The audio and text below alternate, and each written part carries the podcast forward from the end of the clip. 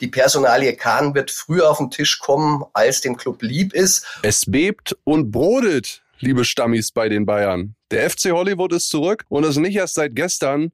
Und ja, Oliver Kahn könnte es doch jetzt schneller als gedacht an den Kragen gehen. Wir analysieren diese Situation in dieser Episode, sprechen aber natürlich auch, ist doch klar, über die Sonntagsspiele, über den Vorfall im Training bei Hertha BSC, Stichwort Verpiss dich, Junge. Und der BVB wird auch nochmal Thema. Da gibt's nämlich interessante Hintergründe, was passiert ist vor dem Frankfurt-Spiel. Da gab's nämlich ein Geheimtreffen.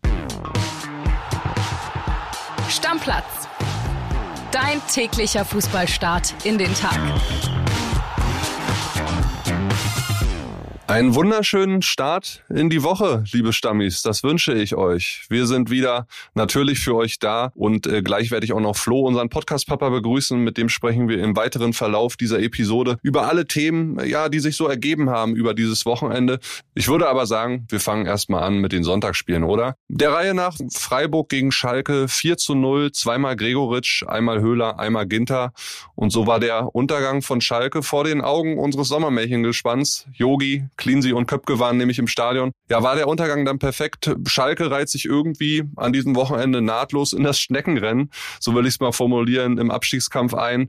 Von den letzten sechs haben ja nur Stuttgart und Augsburg, die am Freitag sich im direkten Duell eins zu eins getrennt haben, Punkte geholt. Ansonsten, ja, bleibt alles da unten so, wie es ist. Schalke wirklich irgendwie harmlos, ideenlos, äh, nach vorne in der Offensive und hinten sind sie echt geschwommen und es bleibt irgendwie dabei. Interessante Statistik. Schalke diese Saison Saison ohne Sieg an einem Sonntag. Ja, an dem Tag will es irgendwie nicht so richtig klappen. Also Schalke weiter auf 17, Freiburg auf 4. Die ziehen an Leipzig vorbei, denn die haben ihr Spiel in Leverkusen 2 zu 0 verloren.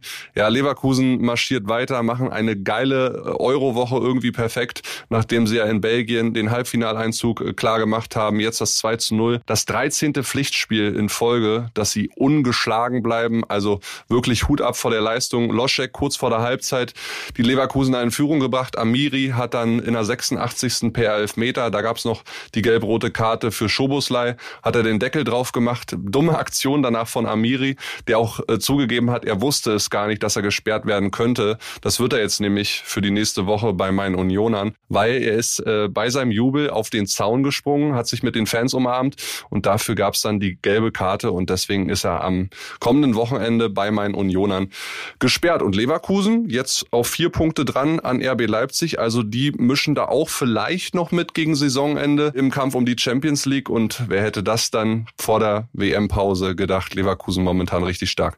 Ja, das letzte Spiel gestern Abend, meine Unioner 1 zu 0 Sieg durch einen Treffer von Giraldo Becker bei Gladbach. Der 16. Saisonsieg. Das ist Vereinsrekord für meine Unioner. Freut mich wirklich sehr.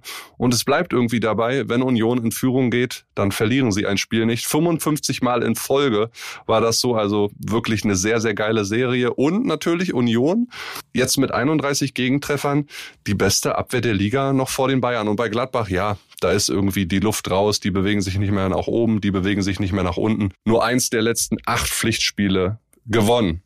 Dann gucken wir noch mal ganz kurz nach England, weil da ist auch Kurioses passiert. Tottenham, die gehen in Newcastle so richtig unter 6 zu 1 am Ende und schon nach 21 Minuten, Freunde, hat Newcastle 5 zu 0 geführt. Also Tottenham da total auseinandergebrochen. Und Man United, die haben gestern das Manchester Derby fürs FA Cup Finale perfekt gemacht durch einen 7 zu 6 Sieg im Elfmeterschießen. Und äh, Man City hatte sich ja schon am Samstag souverän 3 zu 0 gegen Sheffield durchgesetzt. Also da auch viel Spannung versprochen für das FA Cup Finale dann. Ja, liebe Stammis, dann würde ich sagen, machen wir auf die Sonntagsspiele den Deckel drauf und beenden den Spieltag, reden aber natürlich weiter über Fußball und dafür habe ich mir Verstärkung geholt. Der Podcast-Papa ist wieder da. Grüß dich, Killy, grüß dich, Stammis und ich kann dir versprechen, das Thema, über was wir jetzt reden, über das werden wir noch viel reden in den nächsten Wochen. Ja, ich denke, da gebe ich dir auch recht, es wird sich bis in den Sommer ziehen, Flo, und das ja auch zu Recht, weil es ist nicht nur für die Bayern vielleicht die erste titellose Saison seit 2000 2012, sondern es ist vielleicht in diesem Jahrhundert die größte Vereinskrise. Und wenn man das nicht so sieht, eins muss man auf jeden Fall so sehen, es ist die größte Führungskrise, die der FC Bayern in seiner Vereinsgeschichte wahrscheinlich gerade durchmacht. Alles wird hinterfragt, jeder wird hinterfragt und deswegen kann man das, glaube ich, zu Recht behaupten, oder? Auf jeden Fall. Es ist auf jeden Fall die größte Chaos-Saison. Wenn man das jetzt durchgeht, das würde hier den Rahmen sprengen. Aber mit was das alles anfängt, mit einer ungewöhnlichen Liebe von Julian Nagelsmann über die Nagelsmann-Entlassung. Jetzt wird über Bayern, äh, über die Bosse diskutiert. Manet schlägt einen Mitspieler in der Kabine, der vorher als äh, der Transfer der letzten Jahre gefeiert wurde. Wahnsinn, ja. Es ist, glaube ich, so in dieser Summe noch nie da gewesen. Wenn wir uns jetzt mal auf diese Führungsebene beschränken, Flo, dann habe ich das Gefühl, dass der FC Bayern so an einigen Stellen Stellen in dieser Saison und gerade unter der Führung bisschen gesichtslos wirkt, auch nicht mehr so familiär, wie man es immer gepflegt hat bei den Bayern, etwas unentschlossen auch. Und man hat das Gefühl, dass der FC Bayern gerade wie ein Weltkonzern geführt wird, mit Top-Leuten an der Spitze, ja, aber doch sehr unterkühlt, wie ich schon gesagt habe, und nicht wie ein Fußballverein. Geht's dir ähnlich? Genau, das ist zumindest die Vermutung, die man äh, haben kann von außen. Oliver Kahn ist da rangegangen mit so einem richtigen CEO-Spirit. Ja, ich sag mal, Bayern Ahead, dieses Projekt. Der hat das alles wirklich wie eine Firma gesehen. Äh, Herbert Heiner natürlich auch. Der hat einen Weltkonzern wie Adidas gelenkt. Also das ist ja bei weitem natürlich kein unfähiger Mann. Und dann haben wir Brazzo, der vielleicht so dieses äh, familiäre Element hätte sein sollen, wo dann aber im Endeffekt möglicherweise die Entscheidungen nicht so waren, wie sie hätten sein sollen, äh, mit dem richtigen Ergebnis. Und ich glaube, glaube, darum kann das schon stimmen, dass da so ein bisschen so strapaziert und ich mag es eigentlich gar nicht mehr sagen, aber dieses Mir san mir Gefühl, es scheint schon was dran zu sein, dass das bei Bayern fehlt, dass so ein bisschen die urbayerische, die ur-FC Bayern-Mentalität nicht mehr so da ist und dieses Gefühl. Ja, also halten wir fest, Kahn und Brazzo, sie wanken beide. Gerade geht es in der Öffentlichkeit, aber vor allen Dingen um Oliver Kahn. Die große Frage ist, was passiert jetzt? Wann passiert was? Wird jetzt gleich jemand entlassen? Ich glaube es eher weniger. Wird irgendwann irgendwann später jemand entlassen. Und Christian Falk, unser Bayern-Insider, der hat äh, auch wieder einen Blick bekommen hinter das Schlüsselloch und erzählt euch mal in einem O-Ton, den er in Lage der Liga am äh, gestrigen Sonntagmorgen im TV bei uns bei Bild äh, rausgehauen hat. Da hören wir jetzt einmal rein. Wir haben dann dem Spiel nochmal Hinweise bekommen, dass wir die Augen und Ohren offen halten sollen, dass da wirklich jederzeit jetzt was passieren kann. Also die Personalie Kahn wird früher auf den Tisch kommen, als dem Club lieb ist. Ob es dann die Lösung ist, ist die andere Frage. Aber alle Verantwortlichen haben jetzt das Gefühl, es muss was passieren, weil wirklich alle nach dem Spiel dann vom Trainer bis zum Vorstand ratlos werden. Ja, Flo, also die Falki-Info von Sonntagnachmittag, die wir dann noch dazu bekommen haben, ist, dass also Richtung Saisonende über Oliver Kahn entschieden wird. Am 22. Mai trifft der Aufsichtsrat zusammen. Da wird es um Oliver Kahn gehen. Das ist ein bisschen suffisant aus meiner, ja, oder auch ein bisschen komplexer aus meiner Sicht heraus, weil es ist fünf Tage vor dem letzten Bundesligaspiel, dann beim ersten FC Köln weiß ich nicht, also selbst wenn man da ja schon entscheiden würde, Flo, dass man Oliver Kahn entlässt, es wird ja hundertprozentig rauskommen vor diesem letzten Bundesligaspieltag. Und jetzt muss man ja bedenken, der Meisterschaftskampf ist nicht entschieden, er ist nach wie vor eng. Es könnte auch erst am letzten Spieltag eine Entscheidung fallen. Willst du da noch mehr, mehr Unruhe haben? Boah, das finde ich schon ein bisschen krass. Na, vor allem würde ich die Unruhe jetzt die ganze Zeit, diese fünf Wochen, die es noch sind, überhaupt nicht haben wollen. Und das wundert mich, dass diese Kahn-Personalie jetzt so ein bisschen zum Kaugummi wird, das wird mit Sicherheit ist es nicht förderlich. Ob es die Spieler jetzt total beeinflusst, keine Ahnung. Ich glaube, das wird manchmal zu viel hineininterpretiert, was dann wirklich das Fußballspielen beeinflusst. Aber Ruhe wird nicht einkehren, solange immer weiter diskutiert wird, was ist mit Kahn. Für mich gäbe es nur die zwei Möglichkeiten oder ich würde es smart finden, wenn man die Sache jetzt einmal abmoderiert, wenn man ihn nicht sofort entlassen will, was sie offenbar nicht wollen. Einmal abmoderiert, die Saison in Ruhe zu Ende, man hat das Thema äh, abgearbeitet und äh, erstmal zu den Akten gelegt und entlassen kann man ihn ja dann immer noch eine Rolle rückwärts. Also das gab es ja schon hundertmal. Diese Kaugummi-Taktik, ich weiß nicht, ob die so von Erfolg gekrönt sein wird. Kahn hat auf jeden Fall einen Vertrag bis 31.12.2024, also erst nächstes Jahr. Er selber wird nicht zurücktreten, so viel hört man auf jeden Fall. Hatte er, er zumindest persönlich ausgeschlossen. Genau, er gibt sich kämpferisch und das ist vielleicht auch das, was er jetzt zeigen muss oder die Attribute, die er an den Tag bringen muss. Man wünscht sich ja ja auch so ein bisschen beim FC Bayern, dass der Titan aus ihm wieder heraussprudelt. Vielleicht schaltet er jetzt mal in den Attacke-Modus. Das wäre dann auf jeden Fall mehr Uli Hoeneß-like. Und vielleicht verändert sich das dann auch, wenn er eine zweite Chance bekommt, über den Sommer hinaus. Was ist jetzt mit Hassan? Wir haben ja mal bei Bild auch eine große Umfrage gestartet, gestern bei Bild.de, ein Fanvoting und gegen 16 Uhr hatten wir so 70.000 Teilnehmer ungefähr. Ergebnis, die Hauptschuld am Bayern-Chaos nach Abstimmung vieler Bayern-Fans bei Bild ist 43 Prozent Hauptschuld trägt Brazzo Salihamidzic. Danach die Mannschaft mit 30 Prozent und dann erst Oliver Kahn mit so 16 Prozent. 59 Prozent der Befragten sagen sogar, dass Brazzo seinen Sitz räumen sollte. 27 Prozent stimmen für alle drei, also für Kahn, Brazzo und Heiner. Und nur 12 Prozent sind für äh, dafür, dass Oliver Kahn zurücktritt. Also das ist schon, ähm, bewegt sich eher in Richtung Brazzo. Und ich habe jetzt auch mal unsere Stammis da draußen gefragt und ich kann dir jetzt schon mal sagen, bevor wir in diese ganzen Nachrichten reinhören aus unserer Community, die sehen es ein bisschen differenzierter in allen Bereichen, als dieses Fanvoting es hervorgebracht hat. Hallo, also ich würde gar keinen entlassen. Ich würde mit beiden auf jeden Fall noch die Sommerperiode mitnehmen und beiden noch mal eine Chance geben. Man muss aber ganz klar über den Kader nachdenken. Da sollte man einen riesengroßen Umbruch durchführen. Und dann bin ich eigentlich zuversichtlich, dass es im nächsten Jahr wieder besser läuft. Ich finde es überraschend, dass nur Kahn jetzt an den Pranger gestellt wird. Für mich trägt Brazzo einfach die größere Schuld. Allein schon mit den ganzen Trainernwechsel.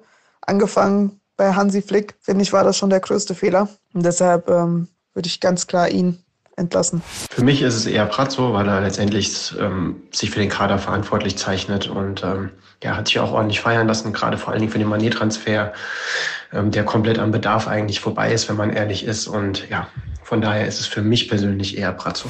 Ich sehe die Verantwortung bei Oliver Kahn, da er als Kopf des Vereins alle Entscheidungen strategisch trägt und auch die Entscheidung von Brazzo mitträgt. Also ganz klar, wenn, dann Olli Kahn. Also ich glaube, die meisten würden mir zustimmen, wenn ich sage, dass es schon ein Fehler war, Julian Nagelsmann zu entlassen. Und meines Erachtens wäre das genau der gleiche Fehler, wenn man jetzt vorschnell Kahn oder Brazzo entlassen würde. Ich würde die Saison jetzt mal zu Ende spielen und dann mal gucken, wie es ausgeht. Noch ist ja eigentlich nichts verloren. Und dann kann man in der Sommerpause immer noch mal schauen. Wenn Kahn gehen muss, muss auch Brazzo gehen. Beide haben die Trainerentlassung mit zu verantworten und die ist für die komplette Verunsicherung mit hauptverantwortlich. Ich würde beide entlassen, weil Kahn viel zu leise ist und die Führungsqualitäten nicht hat und Brazzo einfach nicht fähig ist, einen vernünftigen Kader zusammenzustellen, beziehungsweise das können beide nicht. Ja, Flo, also da waren, war jetzt viel dabei. Keinen entlassen, gab es Stimmen zu Brazzo entlassen, gab es etwas mehr Stimmen als bei Kahn. Ähm, beide raus gab es auch Stimmen. Also ja, also was machen wir jetzt damit?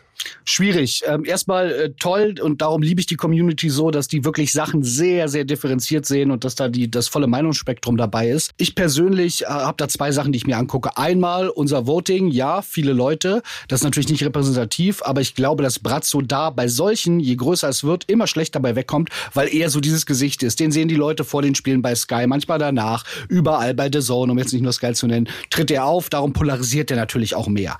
Ich habe mir noch keine abschließende Meinung gebildet. Es gibt ja das Argument, die sagen, ja, Kahn steht so im Fokus, weil er es im Endeffekt komplett verantworten muss. Er, er hat alles mitgetragen, ab, ja. er zeichnet ab. Aber nach der Logik, Kili, sage ich dir, müsste man bei jeder Trainerentlassung immer den Sportdirektor entlassen, weil der ja im Endeffekt der Vorgesetzte ist und das auch alles mittragen muss. Also das ist, ist schwierig. Ähm, ich glaube persönlich von meinem, sage ich mal, Gerechtigkeitsgefühl, wenn man sowas in so einem Business-Sachen überhaupt sagen darf, dann müssten, wenn dann beide ihren Hut nehmen. Ich glaube, äh, wenn man nur ein einen entlässt und dem anderen eine zweite Chance gibt, wäre es ein bisschen unverdient. Auf der anderen Seite kann man natürlich sagen, möglicherweise würde Brazzo anders arbeiten mit einem anderen CEO, aber das ist äh, reine Spekulation. Ich bin sehr gespannt. Ich persönlich kann mir nicht vorstellen, dass äh, man im Sommer in eine neue Transferperiode geht und eine letzte Chance irgendjemandem gibt. Ich glaube, es werden schon Köpfe rollen, weil diese Chaos-Saison, wir haben es am Anfang gesagt, das kann sich der FC Bayern eigentlich nicht folgenlos leisten. Der FC Hollywood ist wieder da. Für uns ja schön. Ja, Wie viel haben wir darüber geredet? Ja, wir können auf jeden Fall viel drüber reden. Ähm, der FC Hollywood ist wieder da. Ganz anders ist die Situation natürlich gerade in Dortmund. Äh, die werden wahrscheinlich gestern einen richtig geilen Tag gehabt haben, werden auch mit viel Euphorie in diese Woche reinstarten. Der BVB ist wieder oben auf. Nach dieser Chaosleistung dort in Stuttgart 3-3, so lange in Überzahl gespielt und dann mit der letzten Aktion das Gegentor gefangen. Jetzt dieses 4 4-0 gegen Frankfurt. Und ich habe es ja hier schon im Podcast erwähnt, Flo. Ähm, man muss an der Stelle Edin Terzic loben, man muss auch Sebastian Kehl loben, weil sie haben letztendlich, so habe ich's äh, gesagt, wahrscheinlich die richtigen Worte gefunden und wir haben dazu noch mal ein paar mehr Hintergründe äh, gesammelt, denn es gab so eine Art Geheimtreffen letzte Woche und mehr Infos äh, gibt euch jetzt mal BVB-Reporter Jörg Weiler in einer kurzen Sprachnachricht. WhatsApp ab. Kilian, du alter Zitronenfalter. Also in Dortmund ist man jetzt wirklich überzeugt von der Meisterschaft. Sie wären ja auch schön bekloppt, wenn sie das nicht machen würden. Fünf Spieltage vor Saisonende, ein Punkt Vorsprung auf die Bayern. Das ist natürlich schon mal ein Fund, mit dem man wuchern kann. Aber nach diesen äh, blamablen 3 zu 3 in Stuttgart hat es auch ein Umdenken gegeben. Äh, nach unseren Informationen haben sich Boss Hans-Joachim Watzke, Sportdirektor Sebastian Kehl und Trainer Edin Terzic am Montag nach dem Stuttgart-Spiel beim Nobel-Italiener Aqua getroffen. Und dann hat man die Strategie verändert. Also bisher waren die Dortmunder ja immer sehr, sehr demütig und zurückhaltend. Und nach diesem Termin beim äh, Nobel-Italiener haben sie erstmals auch öffentlich das, die Meisterschaft in den Mund genommen. Und ich glaube, dass so ein Zeichen auch nochmal eine Mannschaft wachrütteln kann. Und vielleicht war es ja genau richtig, äh, zu diesem Zeitpunkt es äh, öffentlich zu machen weil die Mannschaft hat gegen Frankfurt wirklich die richtige Reaktion gezeigt, eine tolle Trotzreaktion nach diesem blamablen 3 zu 3 in Stuttgart, wo man ja 50 Minuten lang in Überzahl noch eine Führung vergeigt. Dann kennen wir jetzt ein paar Hintergründe äh, mehr dazu, Flo. Und ich will noch mal auf eine Sache, die mir aufgefallen ist, zurückkommen. Es gab ja dieses Vorstellungsvideo, als Edin Terzic wieder zurück ins Amt des BVB-Trainers gehoben wurde. Da hat er damals gesagt, ich zitiere mal, lasst uns so laut sein wie noch nie. Dann bin ich mir sicher, dass wir eines Tages die Chance haben zu feiern wie noch nie. Zitat Ende. Ja, das tritt jetzt natürlich wirklich ein. Ne? Diese Heimspiele sind ein riesen Faustpfand für den BVB und dass die Worte von Edin Terzic so schnell wahr werden, hätte er sich wahrscheinlich selbst nicht träumen lassen. Ja, und ich bin ein großer Freund davon, äh, von, von diesem Beschluss zu sagen, lasst uns offensiver mit Zielen umgehen. Ich habe in meiner Zeit als Hertha-Reporter nichts mehr gehasst als Michael Preetz, der sich immer hingestellt hat, gesagt hat, einstelliger Tabellenplatz, das ist unser Ziel. Das ist so, bäh, wie langweilig soll's denn sein? Und ich finde es super, dass der BVB jetzt klar die Ziele formuliert hat und und ich finde es super, dass das jetzt auch vom Fußballgott irgendwo belohnt wird. Ich finde, man sollte viel, viel offensiver mit sowas umgehen. Da wird einem kein Strick draus gedreht. Wenn man sagt, man will Meister werden, wird's dann aber nicht, weil wollen heißt noch nicht, wir werden's. Einfach eine tolle Geschichte und äh, da kann man dem BVB nur zu gratulieren, dass da so ein Strategiewechsel eingeläutet wurde. Du hast ja gerade schon deine Hertha-Zeit erwähnt. Und mit Hertha will ich auch gerne nochmal weitermachen. Es ging gestern nochmal ordentlich in die nächste Runde nach diesem sowieso schon total verklatschten Spiel gegen die Werderaner aus Bremen. 2 zu 4 ja verloren. Es gibt immer am Sonntag das Reservistentraining. Ich kenne das auch aus Schalke-Zeiten. Du wirst das aus seiner Reporterzeit kennen. Eigentlich ist da nicht immer viel los. Ähm, manchmal passiert dann aber doch irgendwas, wovon man dann berichten kann. Und gestern ist wirklich was passiert. Darüber müssen wir auf jeden Fall sprechen. Wie gesagt, Reservistentraining. Gab eine kurze Erwärmung von den Spielern, die nicht gespielt haben oder nicht im Kader waren. Dann gab es eine Ansprache von Bahal Dardai. Und dann ist plötzlich das hier zu hören, liebe Stammis. Hören wir mal rein. Genau zuhören, Ohrenspitzen.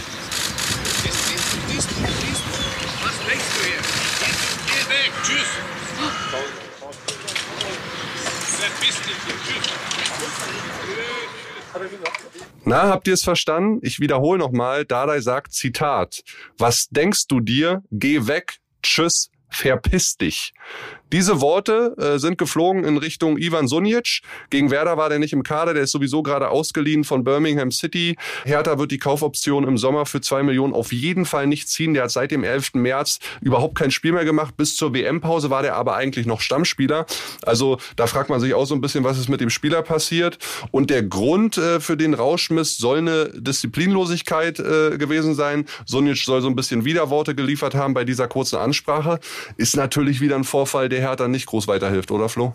Nee, auf der einen Seite sagt man natürlich, verpiss dich, ähm, sehr, sehr harte Fußballersprache ähm, auf dem Platz, da fallen solche Worte. Auf der anderen Seite sage ich, das ist ein Vorgesetzter, der so mit einem Mitarbeiter redet. Also das wäre in keinem Unternehmen der Welt okay.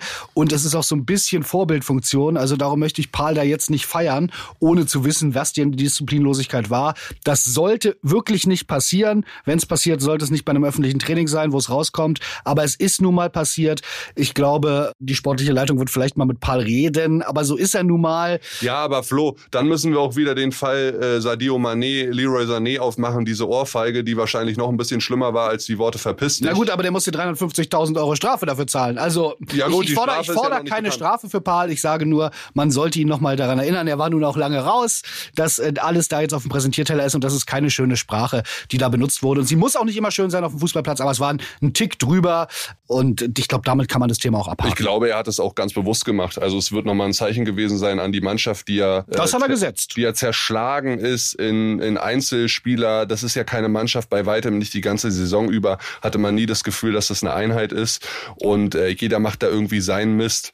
Da wollte Paul sicherlich nochmal die Sinne sterben und wir gucken uns die nächsten Tage an, was daraus wird. Ja, dann würde ich sagen, Flo, wir entlassen unsere Stammis und auch dich äh, in eine schöne Woche.